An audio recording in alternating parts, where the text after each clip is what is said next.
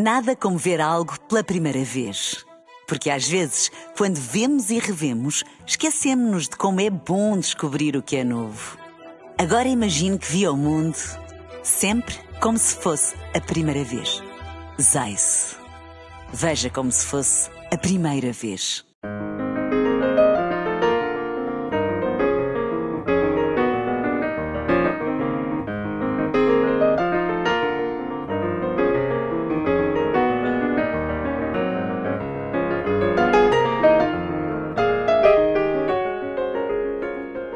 Bem-vindos ao Da Capa à Contra Capa. A sucessão de resgates na banca dos Estados Unidos, mas também pouco na Europa, e as perdas de valor em bolsa de bancos também arrastaram consigo algum nervosismo que alguns eh, evocaram na crise de 2008. São também muitos os que defendem, por outro lado, que as situações não são comparáveis. Mas esse nervosismo de alguns observadores tem ou não justificação? Em que estado está a banca europeia e nacional? E que desafios têm os bancos centrais? Abraços com o combate à inflação, mas também os impactos da política monetária nas economias. São nossos convidados para esta conversa os economistas Álvaro Guiar e António Nogueira Leite, nesta capa a contra capa, parceria da Renascença com a Fundação Francisco Manuel dos Santos.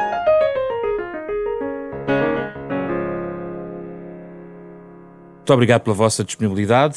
Vamos começar então pela questão, vamos arrumar se calhar a questão dos bancos, António Nogueira Leite.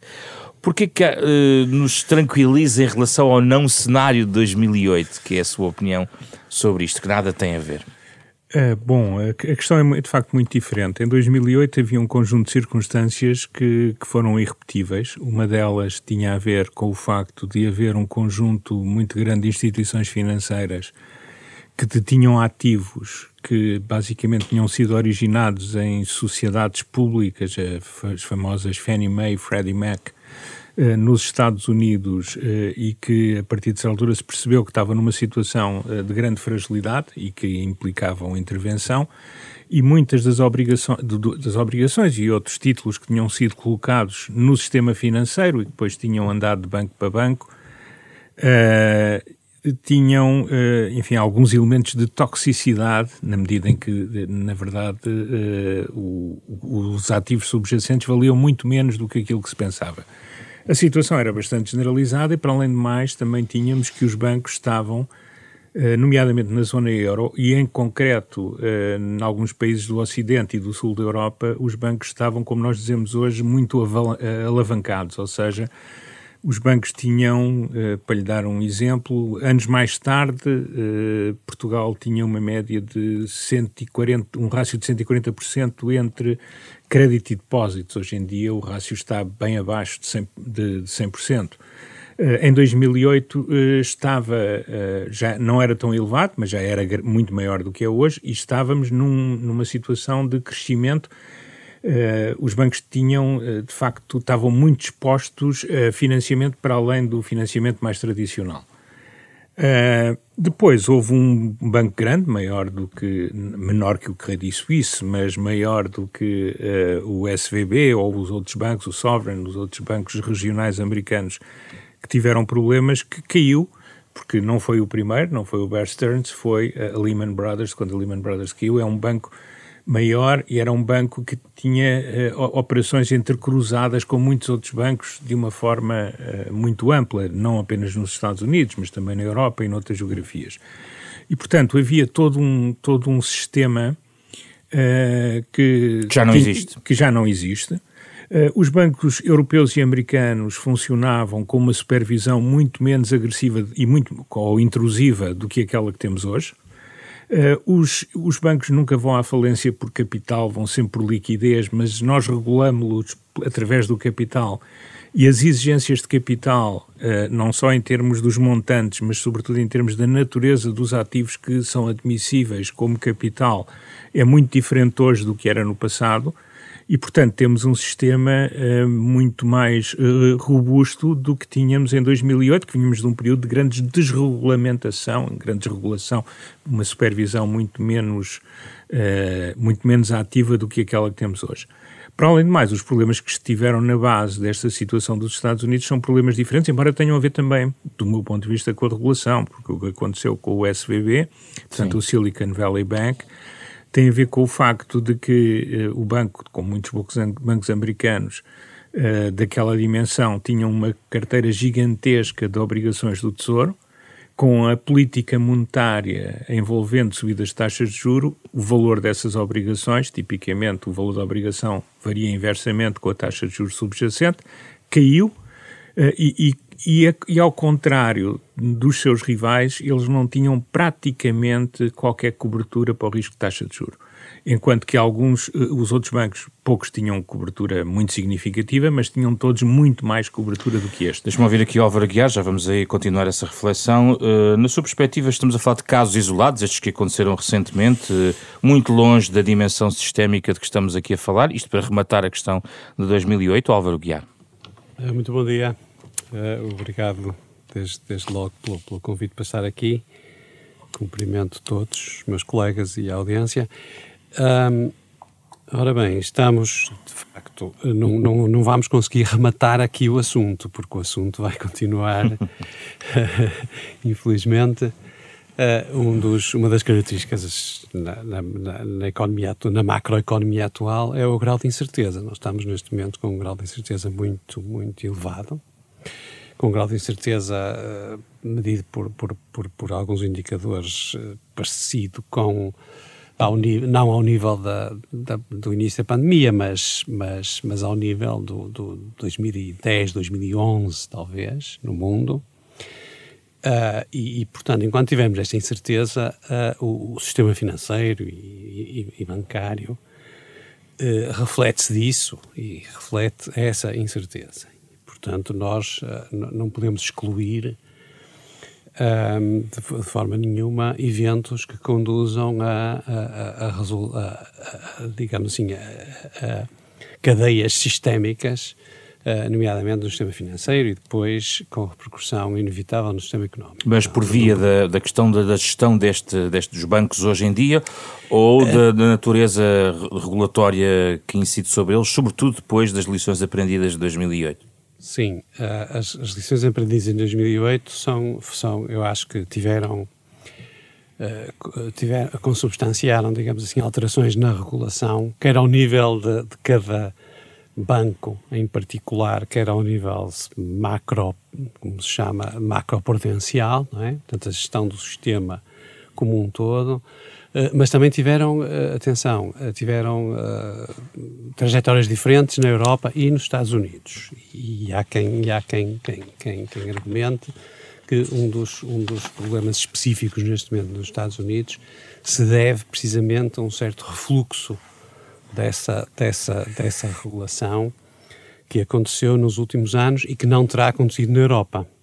Uh, uh, nomeadamente, uh, por exemplo, o, o, o, caso que foi aludido do, dos ativos, portanto, dos, dos, dos, ativos bancários nos Estados Unidos em, em, em títulos de tesouro e outras obrigações que, portanto, cujo valor cujo valor de mercado sofre com, com, a, com a subida das taxas de juros, os bancos europeus estarão muito menos expostos a isso por duas razões. Primeiro, porque no cálculo dos rácios de capital que são sujeitos, que são, que são objeto de regulação, digamos assim, aqui na Europa o, o, o BCE eh, tem em conta o valor de mercado e, portanto, vai olhar essas flutuações no valor de mercado por causa dos aumentos da taxa de juros são tidos em conta no cálculo dos rácios de capital.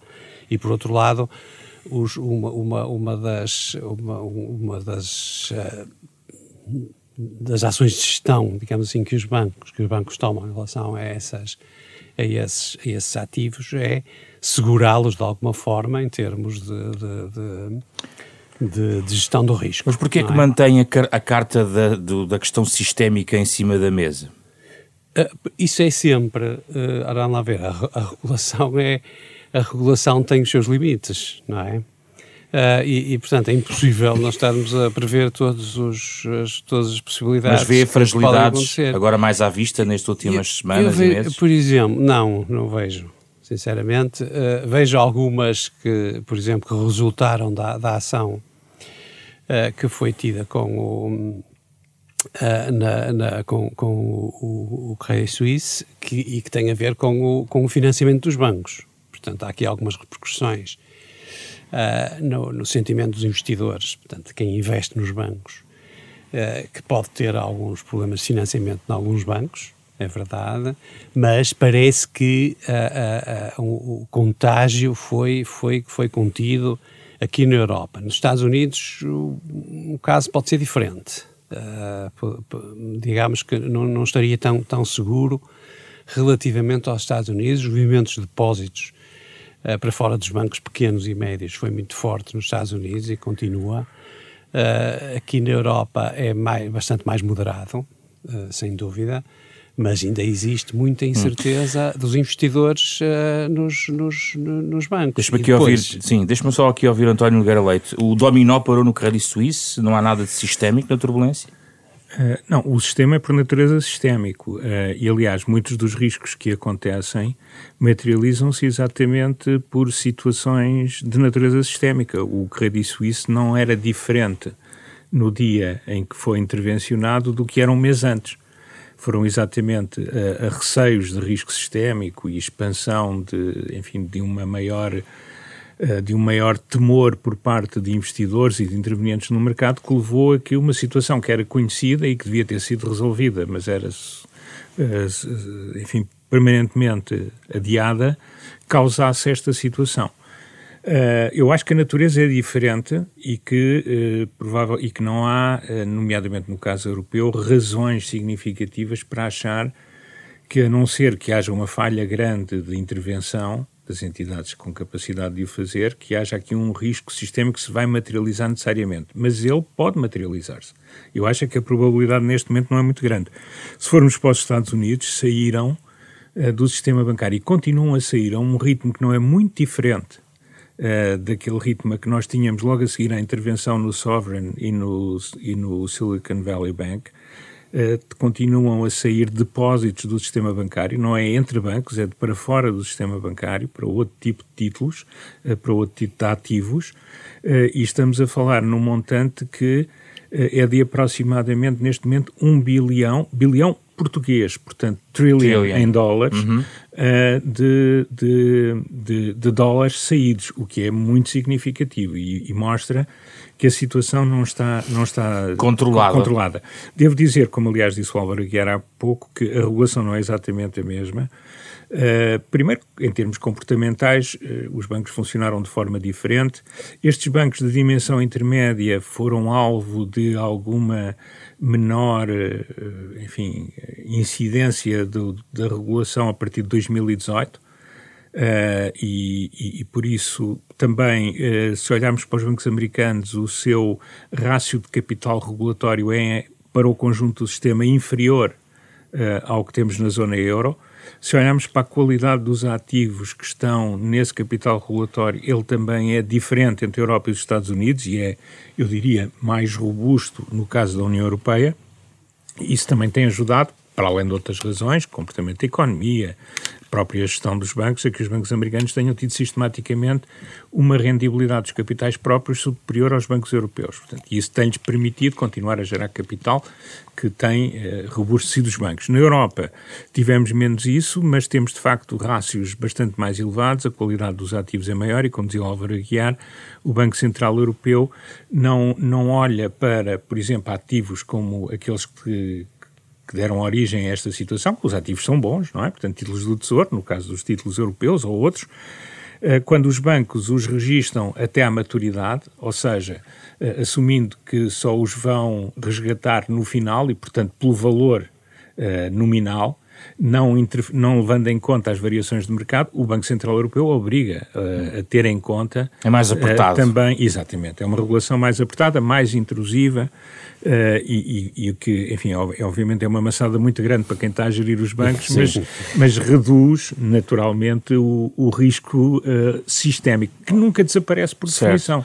Por isso é que temos que ter tanto cuidado com, com, com, com, o sistema financeiro e com o sistema bancário. O que estava no fundo a dizer é que nos Estados Unidos, de facto, que eu penso que concordam aqui ambos, em relação à, à Europa, há, há, de facto diferenças. O que de facto não nos salva de um movimento que venha do outro lado do Atlântico e já vimos o que é que isso pode uh, dar.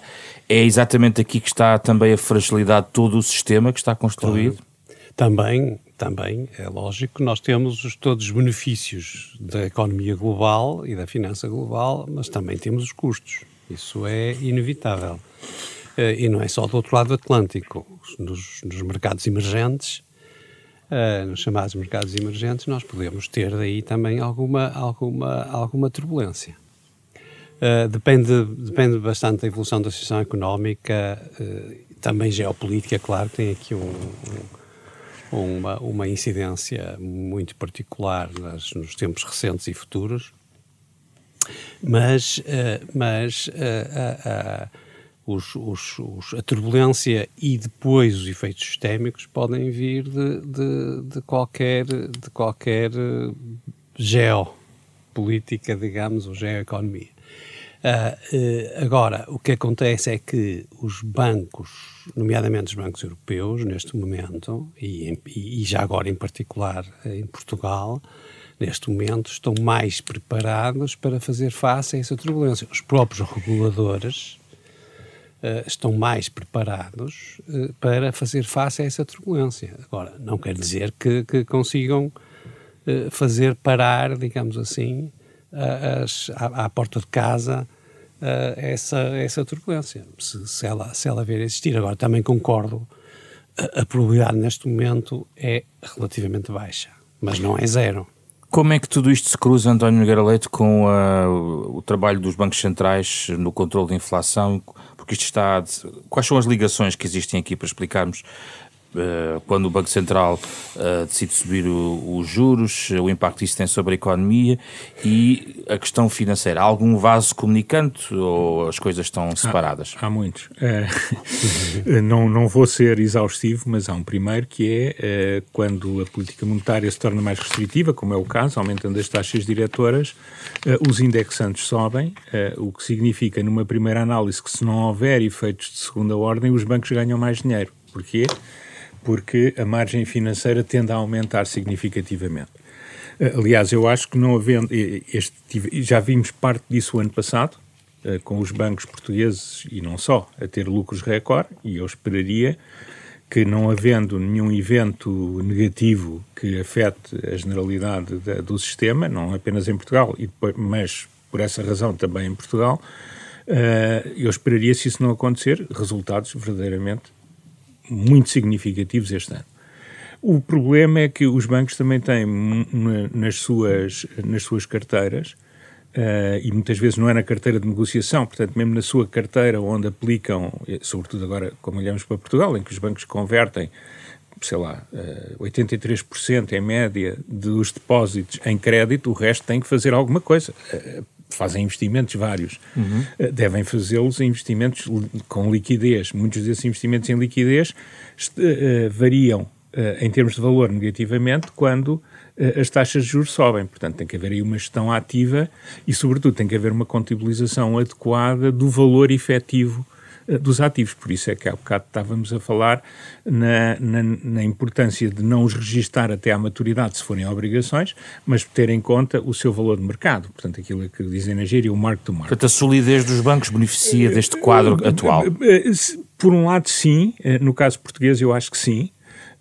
eu acho também que hum, esperaria que a generalidade dos bancos, pelo menos os maiores, tenham as coberturas adequadas nesses ativos uh, onde se faz sentido tê-las. Se eu tenho aquilo registado marco to market, eu não preciso de estar a fazer o mesmo tipo de coberturas do que farei noutra maneira. Uh, e, e, mas eu penso que os principais bancos portugueses, digamos, os quatro ou cinco maiores, pelo menos, que são aqueles que eu sigo com mais atenção, Uh, estão muitíssimo mais robustos do que estavam em 2008 e ainda mais do que estavam em 2011. Eh, também por uma outra razão, é que o crédito dos bancos estava muito direcionado para o setor da construção e obras públicas. Esse setor parou em 2011. Desalavancou. Desalavancou totalmente, mas o que é que aconteceu é que uh, as empresas faliram e os créditos que eram monumentais, nomeadamente em bancos como a Caixa, ou como o Banco Espírito Santo, ou o Milénio, à promoção imobiliária, à construção, uh, acabaram por ter uma perda de valor gigantesca, porque deixaram muitos deles de ser pagos, o serviço da dívida deixou de ser feito regularmente. Mas não houve tiveram, bolha. Não, foi ao contrário. Foi, eh, havia uma, uma bolha que não se sentia, mas que existia e que vários de nós, eu, por exemplo, chamei a atenção em devido tempo, mas que depois explodiu com a intervenção. Uh, rebentou digamos assim. Agora não temos nada disso, os bancos não estão expostos a nenhum setor em concreto, têm políticas de gestão de risco muito mais avançadas e, e em geral, são geridos de uma forma mais profissional do que eram uh, antes da crise. No caso português isso é notório. Um, Álvaro Guiar entra aqui na conversa em relação ao caso português, sendo que ainda gostaria de voltar à questão norte-americana, porque uh, o, uh, as autoridades eh, americanas tiveram um timing, um calendário de intervenção diferente em relação ao BCE, em relação ao controle da, da inflação, e gostava de saber também que vasos comunicantes encontra aí para explicarmos aqui aos nossos ouvintes. Álvaro Guiar. Ora bem, eu, eu resumiria os vasos comunicantes em dois, as taxas de juro uh, em, termos, em termos de custos, digamos assim, para os bancos, porque em termos de benefícios, em princípio, uh, há, os bancos beneficiam do alargamento da, da, da margem, digamos assim, que, a, que o aumento das taxas de juro permite.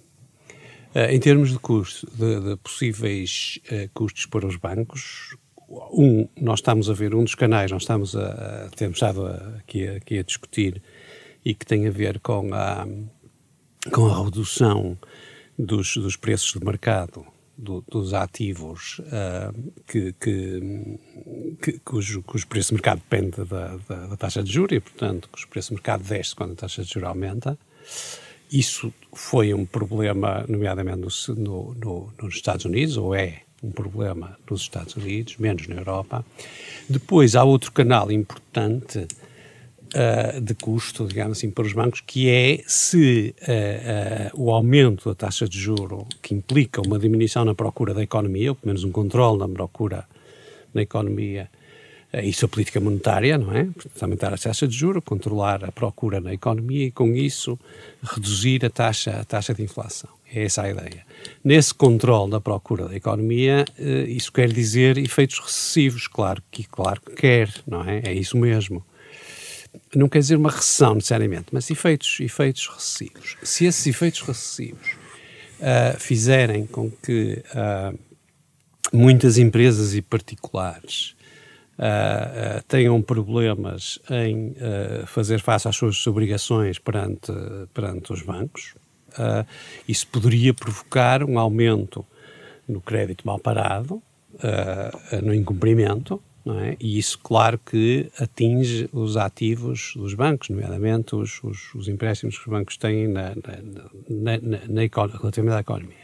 E, portanto, se houver uma recessão causada pelo combate à inflação, uh, isso, se houver uma recessão forte, claro que vai aumentar o incumprimento nos bancos e isso. Uh, Mas não tem ouvido grandes é preocupações em relação não, ao mal parado?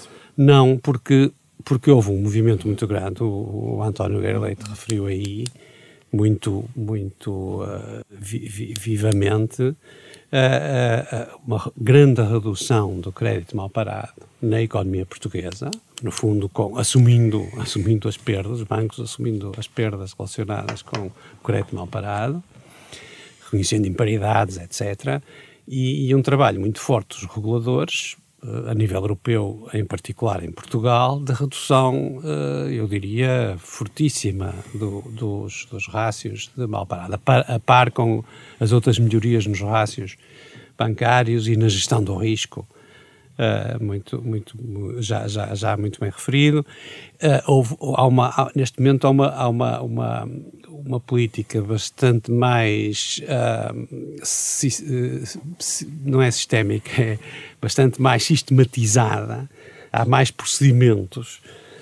que há mais que gestão do risco e portanto, e portanto há aqui uma, uma, um, um, uma, uma possibilidade de gerir Uh, com, com, de gerir melhor esses riscos de, de, de, aumento de incumprimento. Isto é, poderá haver algum aumento de incumprimento, mas isso agora é muito, há muito mais margem para isso e é, e é possível gerir muito melhor. Há mais diversificação dos empréstimos, como já foi referido. Agora, o que é que acontece? Uh, estes, uma, uma, uma recessão na economia e, e incerteza relativamente ao futuro, eu acho que vai fazer reduzir hum. o crédito, isso sim. Vamos ter alguma redução ou, ou desacelerar do crédito à economia. António, empresas, António Nogueira Leite, a subida dos juros não vai aumentar de facto este risco mal parado? Não tem sido muito verbalizado essa, esse cenário mais negativo? Eh, os bancos têm sido bastante, enfim, otimistas, digamos assim, na, na, na projeção do impacto eh, e faz sentido que o sejam, porque no fundo estamos a gerir confiança e, portanto, não vale a pena chamar a falta de confiança quando ela ainda não tem razão para existir. Eh, eu, eu acho, no entanto, que uh, o efeito da, da, política monetária é sempre uh, controlar a procura agregada através uh, da sua redução Uh, a ideia é que se não tivermos inflação, se não, contra, não lutarmos contra a inflação agora, vamos ter de o fazer com uma inflação muito mais alta e, portanto, o efeito recessivo dessa luta para trazer para valores razoáveis uh, é maior e, portanto, mas, mas ele existe mesmo que atuemos desde o início, como está uh, a acontecer. Eu, eu, eu, penso que, enfim, vai gerar certamente um pouco mais de mal parado, acho que nada a ver com Uh, o resultado da bebedeira de, de 15 anos que caiu depois Juros em cima de nós uh, a partir de 2011, não é? Portanto, acho que porque foi, foram muitos anos uh, a criar condições para que um aperto produzisse algo de tão, de tão violento. Devo, de qualquer das maneiras, dizer que, os, que neste momento a regulação obriga os bancos a serem muito proativos nesta matéria e, portanto, a gerirem ativamente, não terem grandes surpresas porque a partir de agora uh, começa a ser importante uh, para a penalização dos bancos em termos regulatórios, não só eles terem rácios de mal parado baixos, como hoje em dia a generalidade dos bancos portugueses já tem, mas também terem mais baixos que os seus rivais, o que significa que temos aqui quase, perdão o anglicismo, um race to the bottom em termos de ter o mal parado o mínimo possível. O que significa que os bancos vão ter de vender mal parado porque tem que manter os rácios baixos.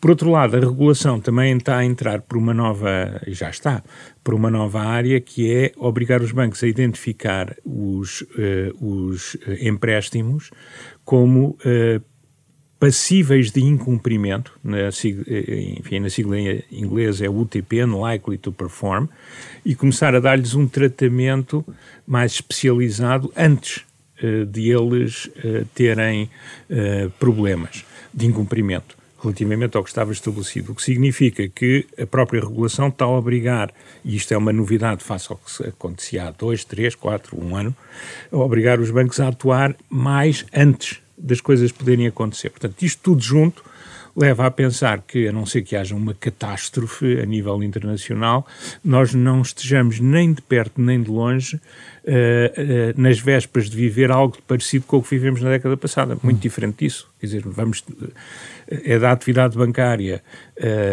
que nem todos os empréstimos que se concedem, mesmo com a economia boa, vão funcionar. Risco, é? Há sempre risco, porque senão isto era, não era, enfim, era, era, era, era um processo administrativo automático. Uh, uh, por isso é que o risco tem que ser avaliado, mas às vezes avalia-se bem, outras vezes não se tem a, a capacidade de o fazer.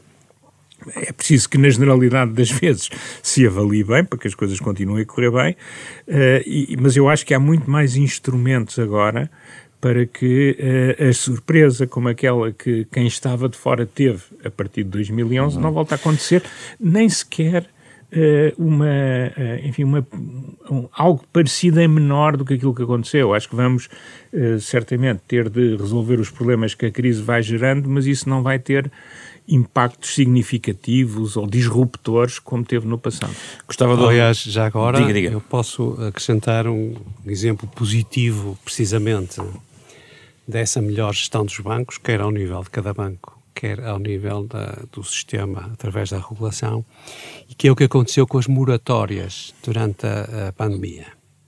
Houve algum receio de que o, o aumento das, das, moratórias e, portanto, a facilitação das, das moratórias de crédito que viesse a criar problemas nos bancos, mas isso foi bastante bem gerido e hoje já quase não nos lembramos desse, desse movimento e desse receio. Para mim, isso foi um bom exemplo prático de como os bancos gerem melhor uh, o crédito, uh, o risco, digamos assim, por um lado, e por outro lado, como os reguladores estão mais em cima. Uh, claro que o custo disso tem sido a maior dificuldade dos bancos recuperarem a rentabilidade, isso é inevitável. E, e portanto, eu, de alguma forma, fico contente que eles recuperem a rentabilidade como têm vindo a recuperar, eh, mas mesmo assim ainda é eh, insuficiente em termos dos, dos bancos serem, do sistema bancário ser, ser atrativo hum. para os financiadores. Mas, mas é um facto que melhorou muito. Alvo, acho que a questão das moratórias é um exemplo, nós não nos lembramos delas, quer dizer, correu bem. Hum.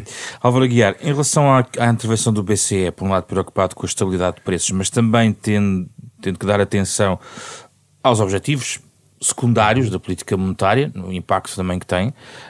Um, este equilíbrio está no limite? Ainda há espaço para uh, continuar a, agir do lado em relação ao controle da inflação, à questão do, dos instrumentos que tem por causa do, do, dos preços, uh, com, controlando, digamos, os impactos que tem, os impactos que tem do ponto de vista da economia. Em que ponto é que está o BCE nesta jornada, na sua opinião? O BCE está não está muito diferente, no sentido em que tem como objetivo aqui restabelecer a estabilidade dos preços e, independentemente das, das causas da inflação, a cura está na subida das taxas de juro Uh, e na redução da procura, não é? Portanto, no ajustamento entre procura e, uh, e oferta, digamos assim, não é? Portanto, é isso que está a origem, neste caso, são choques de oferta na inflação, em grande parte, em grande parte, mas a cura está sempre aqui do lado da, do aumento das taxas de juros e da redução da procura. A gestão que é preciso fazer é que essas, que essa, que essas subidas de taxas de juros, que têm efeitos recessivos, não provoquem uh, uma recessão forte. O que até agora tem sido conseguido Uh, o consumo tem diminuído, o ritmo de crescimento do consumo tem diminuído uh, bastante, até diria assim, uh, mas, mas tem-se mantido, tem -se mantido positivo. Há uma grande incerteza relativamente ao futuro causada pela própria inflação, não por causa das subidas de taxas de juros, mas por causa da própria inflação. E essa incerteza está a penalizar o investimento, claro que está, claro que está. Uh, uh, mas, mas o BCE não tem muito mais uh, que fazer do que, eu diria, seguir a receita e, e tem que continuar a, a, para já a subir as taxas de juros e depois provavelmente mantê-las a um nível relativamente alto e alto relativamente ao que estávamos habituados desde, a, desde, a, desde antes. Está a ser bem administrado o risco recessivo das medidas? Eu acho que para já está eu, eu não, não, não posso dizer que não esteja, porque para já nós temos visto as, as, as expectativas relativamente a 2023 e 2024 de crescimento da economia não têm diminuído e nota a situação geopolítica não tem melhorado. Uh, não tem melhorado. É verdade que do lado da energia tem, é verdade, mas do ponto de vista, em geral, geopolítico, a situação não tem melhorado e, no entanto, as, as, as previsões para o crescimento das economias este ano e para o ano têm-se mantido mais ou menos estável. Bastante baixo, é verdade. As previsões para 2023 são basicamente estagnação, Sim. nomeadamente na economia americana e, e, e também europeia. europeia. Mas, mas isso não, não se tem alterado.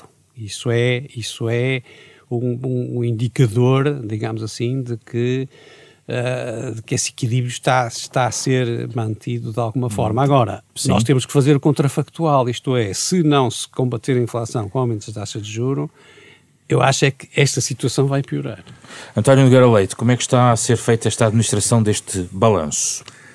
Bem, eu estou basicamente eh, em concordância com o que acabou de ser dito uh, pelo Álvaro Aguiar. Uh, na verdade, uh, não nos podemos esquecer também que, fruto do processo de decisão europeu, aquilo que era uh, o impulso para as economias saírem do choque negativo que foi a epidemia de Covid, uh, não está a acontecer em 2020 ou eventualmente em 2021, está a acontecer de 2023 a 2026, que é o famoso plano de reconstrução e resiliência, que é claramente uh, pró-cíclico em termos da inflação, porque nós estamos a controlar a despesa agregada da economia através das taxas de juros, portanto, fazendo com que essa despesa caia, mas uh, se desloque para, para baixo, mas por outro lado, estamos também a estimulá-la através de uma política massiva de investimento público. que nós vemos em Portugal que não existiria se não houvesse o PRR. PRR. Eh, que aliás até está a substituir-se a investimento que deveríamos ter feito e não fizemos no passado. Portanto, o, mas o impacto macroeconómico está-se a desenrolar agora. Portanto, se nós não tivéssemos uh, uma política monetária restritiva e porque a nossa inflação, e esta é a minha avaliação já há bastante tempo, desde o, há mais do que o início do ano passado, tem uma componente importante lado da procura e não é apenas uma inflação derivada da guerra e dos problemas logísticos da saída do Covid e depois da questão uh, dos problemas relacionados com a guerra, mas tem uma componente, uh, digamos, permanente que tem que ser estrutural. resolvida, estrutural, que tem que ser resolvida. Uh, nesse sentido, é importante que a política monetária ajude a trazer a taxa de inflação para valores próximos daquilo que os tratados impõem no caso da zona euro. 2%. Primeiro aspecto, os, que podem não ser atingidos já, mas que serão atingidos. Eh, enfim, a expectativa é que seja nos próximos anos, não daqui a muitos anos, daqui a poucos anos. Eh, o, o outro aspecto que é importante é que toda a experiência e, e também a teoria nos ensina que se nós não atacarmos a inflação agora, o custo de trazer a inflação para valores razoáveis vai ser muito maior eh, se a deixarmos crescer descontrolada durante Mas algum tempo. Mas é possível tempo. subir uh, desta forma gradual a este ritmo, António, nesta medida, sem um impacto de facto recessivo uh, relativamente significativo na economia europeia? Enfim, o, o, que está, o, que, o que é a expectativa dos agentes relativamente a esse aumento é que não vai causar recessão. Caso contrário, ela já estava a ser interiorizada em muitas das decisões. Eh, eu penso que uh, nós provavelmente, se aquilo que são as informações deste fim de semana, por exemplo, sobre as perspectivas de redução abrupta da inflação uh, subjacente e da, e da inflação uh, na Alemanha se vierem a concretizar e noutros países europeus, eu admito que isto seja um processo que dure mais alguns meses, tenha mais uma ou duas ou três etapas, mas entretanto ficarão, não terá mais subidas. Não nos podemos esquecer também que numa perspectiva, e não é preciso ser uma perspectiva histórica longa, com exceção do período uh, que precedeu esta intervenção, que foi um período de expansão monetária gigantesca, com as taxas de juros muito baixas e o quantitative easing, uh, que durante anos e anos foi levado a cabo primeiro pelo FED, depois pelo BCE, mais o Banco Central do Japão e uma série de outros bancos, uh, o que nós temos neste momento são taxas de juros normais. não temos taxas de juros altas. Uh, mais, temos taxas de juros reais claramente negativas. Sim.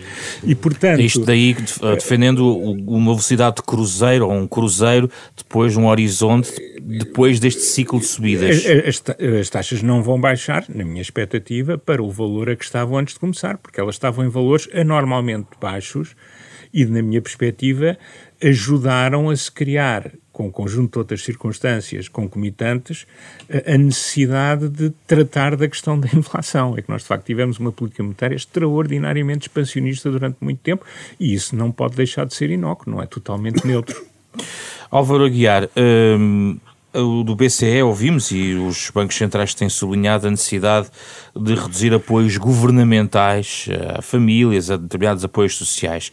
Para si isto uh, faz sentido? É uma intromissão do Banco Centrais nas políticas económicas dos uh, governos? Uh, como compreender isto numa altura em que, enfim, os vários governos vão necessitando de alargar estes apoios por vários motivos, eh, alguns mais visíveis que outros? Eu acho que a principal preocupação dos bancos centrais aí tem sido uh, nomeadamente o BCE, tem sido não os apoios sociais a famílias, etc., uh, ah, em particular, mas sim os, os apoios em geral que fazem aumentar a procura agregada na economia. Eu acho que ninguém põe em causa a necessidade de apoiar uh, com, com, com, com cuidado, digamos assim, as faixas da população que têm mais dificuldades e que são mais atingidas pela, pela, pela inflação. Acho que isso, até o próprio, o próprio BCE tem, tem sugerido que se faça esse, esse, esse targeting, digamos assim, dos apoios.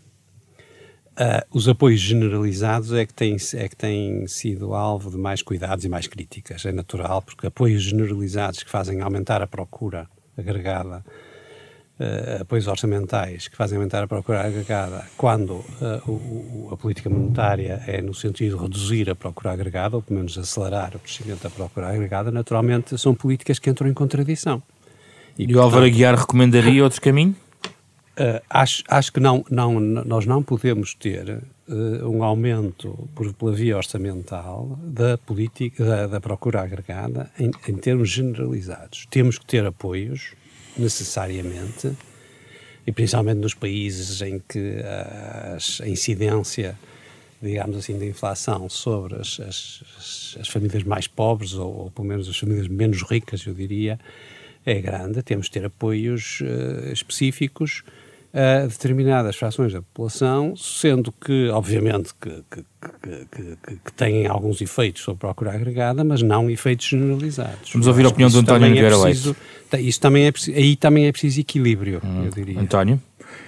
Eu, enfim, tenho escrito e dito várias vezes que é fundamental, já era na situação anterior, mas é mais agora que os apoios sejam focados ou targeted, como diz o próprio BCE e a Comissão Europeia aí eu acho que estamos todos, eu e o Álvaro Guiar, e eles estamos de acordo, no sentido que é impensável que não se apoiem as famílias uh, de mais baixos rendimentos e que já estão, uh, e ainda por cima com o caráter regressivo da inflação, estão neste momento numa situação bastante difícil e, portanto, eu acho que todos os apoios devem ser canalizados para eles e não devemos avançar, como já o fizemos, em políticas generalizadas. Por exemplo, a política do IVA zero para além das questões de mensuração, do impacto ser efetivamente repercutido sobre os consumidores, que é uma, toda uma outra questão, são generalizadas, afetam tanto quem não precisa de ajuda como quem precisa de ajuda. Eu acho que é fundamental nesta altura, exatamente para não estimular em exagero a procura, mas porque temos de facto que cuidar daqueles que ficam mais maltratados pelo processo inflacionista, concentrar todo o apoio nas famílias de mais baixos rendimentos. Mas é agora, neste momento, António, que se vai mexer naquele problema que estava a detectar há pouco da procura uh, que, estruturalmente tem um problema em Portugal? Uh, eu, eu, acho que nós temos uma situação que temos que ir gerindo. O nosso grande problema é um problema de crescimento e, portanto, é um problema de estímulo da oferta em conjunto. Uh, nós em Portugal temos claramente que uh, continuar a tratar, seja nos momentos mais eh, positivos, seja nos momentos mais dramáticos, daqueles que menos têm, sob pena de termos uma parte importante da nossa população, e infelizmente é grande demais relativamente ao total da população, em condições que são insustentáveis. Então, independentemente do momento, o que é que é preciso fazer por causa deste problema da procura que o António deteta? O, eu, quer dizer, o meu problema da procura, nós temos um problema em termos de procura agregada, no, no, seu sentido macro, eh, nós estamos neste momento a estimular a economia como todos os outros países. Para nós é particularmente bom se, se fizermos as coisas bem, porque, não, porque deixámos de investir há muito tempo. Quer dizer, nós não investimos durante a crise e não investimos depois da crise. Mais, até investimos menos depois da crise do que investimos durante a crise.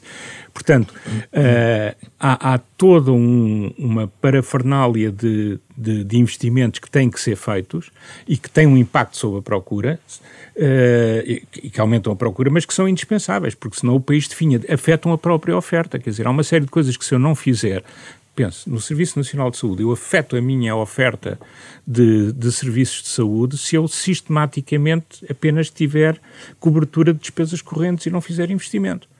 Uh, Sim, há, aí, há, aí, concordam? Aí eu, diria, aí eu diria que o essencial é que o investimento que, que, que está a ser feito e que vai ser feito, que eu acho que vai ter aqui um, vai ter aqui um desfazamento temporal por causa da, da, da necessidade de manter a procura agregada baixa. Não, não tenho muitas dúvidas. Pois. E deveria ter sido muito... feito há mais tempo, mas isso não depende de Portugal. Pois, mas a, a, a, exatamente a questão da procura agregada é um problema europeu, ou se quisermos mundial, quando muito, não é exatamente de Portugal. Acho, acho é que esses investimentos têm que aumentar a produtividade, senão, é senão temos, temos aí uma. Não resolvemos nada, uh, aumentamos o endividamento. Mas, uh, Álvaro, e, por isso é que eu dizia que tem impacto sobre a oferta. Quer dizer, pois, temos, pois, temos é, é que ter a certeza que tem impacto sobre a oferta é e que não seja apenas despesa. É isso, é isso, exatamente. Isso sem dúvida nenhuma. Agora, precisamos muito de investimento. Aliás, um dos problemas da, desta incerteza, que também se reflete no sistema financeiro e provavelmente vai fazer diminuir o crédito, é precisamente o crédito à, à inovação, o crédito a, a, relacionado com a, com, a, com a transição climática, com a transição digital, etc., vai sofrer um, com esta incerteza que está gerada. Isso para mim é uma das razões porque nós devemos tentar resolver a questão da inflação o mais depressa possível, para reduzir a incerteza e para retomar os investimentos uh, nomeadamente nessas áreas, mas em geral, não é? E em particular em muitas, em Portugal, em particular em Portugal, em muitas, em muitas, em muitas áreas, nomeadamente serviços públicos, como agora o, o António, como António referiu agora com, com, a, com a saúde. E, portanto, a, a, questão é que nós temos de fazer isso de forma que, de tal forma que aumentemos a produtividade da economia uh, portuguesa que está que está que tem estado bastante baixa e, e que tem estado com hum. crescimentos uh, muito muito fracos. É, esse uh, tema da produtividade isso ainda é, agora abrimos outro, agora, outro programa e já fizemos bastante mas lá está, e vamos continuar tem, a fazer. Mas a minha ligação é, é. Isso, isso, isso requer investimentos, investimentos produtivos, requer um sistema financeiro a canalizar os investimentos para para, as, para os para os sítios certos, digamos assim, e requer um sistema financeiro que esteja eh, em, em, bom funcionamento a cumprir as suas funções. Não é? E por isso é que, é que tem a ver com o tema do programa. Não, eu, eu acho que, enfim, isto, as coisas estão muito ligadas, o sistema económico é complexo por causa das suas interligações também, uh, e, e, aqui é, é fundamental ter um sistema uh, financeiro que seja um bom avaliador de risco e que agora está segregado relativamente ao que fazia no passado. É um outro aspecto que nós nos esquecemos, é que muitas vezes uh, o, eram os próprios bancos que forneciam às empresas capital e forneciam às empresas uh, financiamento uh, bancário.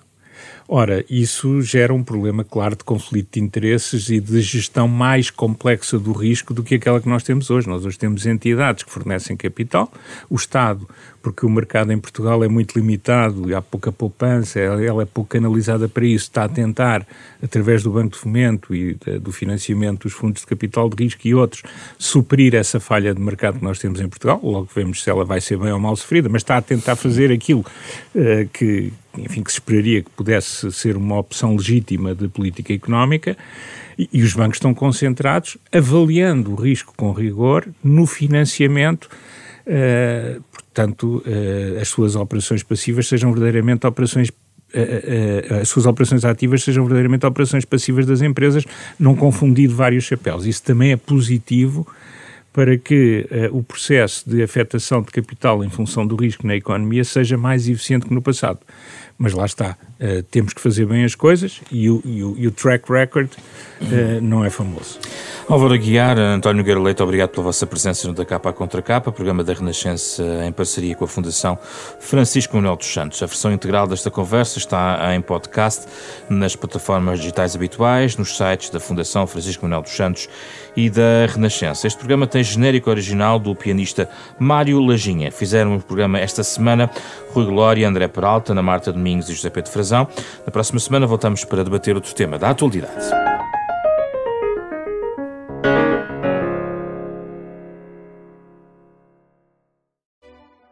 Nada como ver algo pela primeira vez. Porque às vezes, quando vemos e revemos, esquecemos-nos de como é bom descobrir o que é novo. Agora imagine que viu o mundo sempre como se fosse a primeira vez. Zais. Veja como se fosse a primeira vez.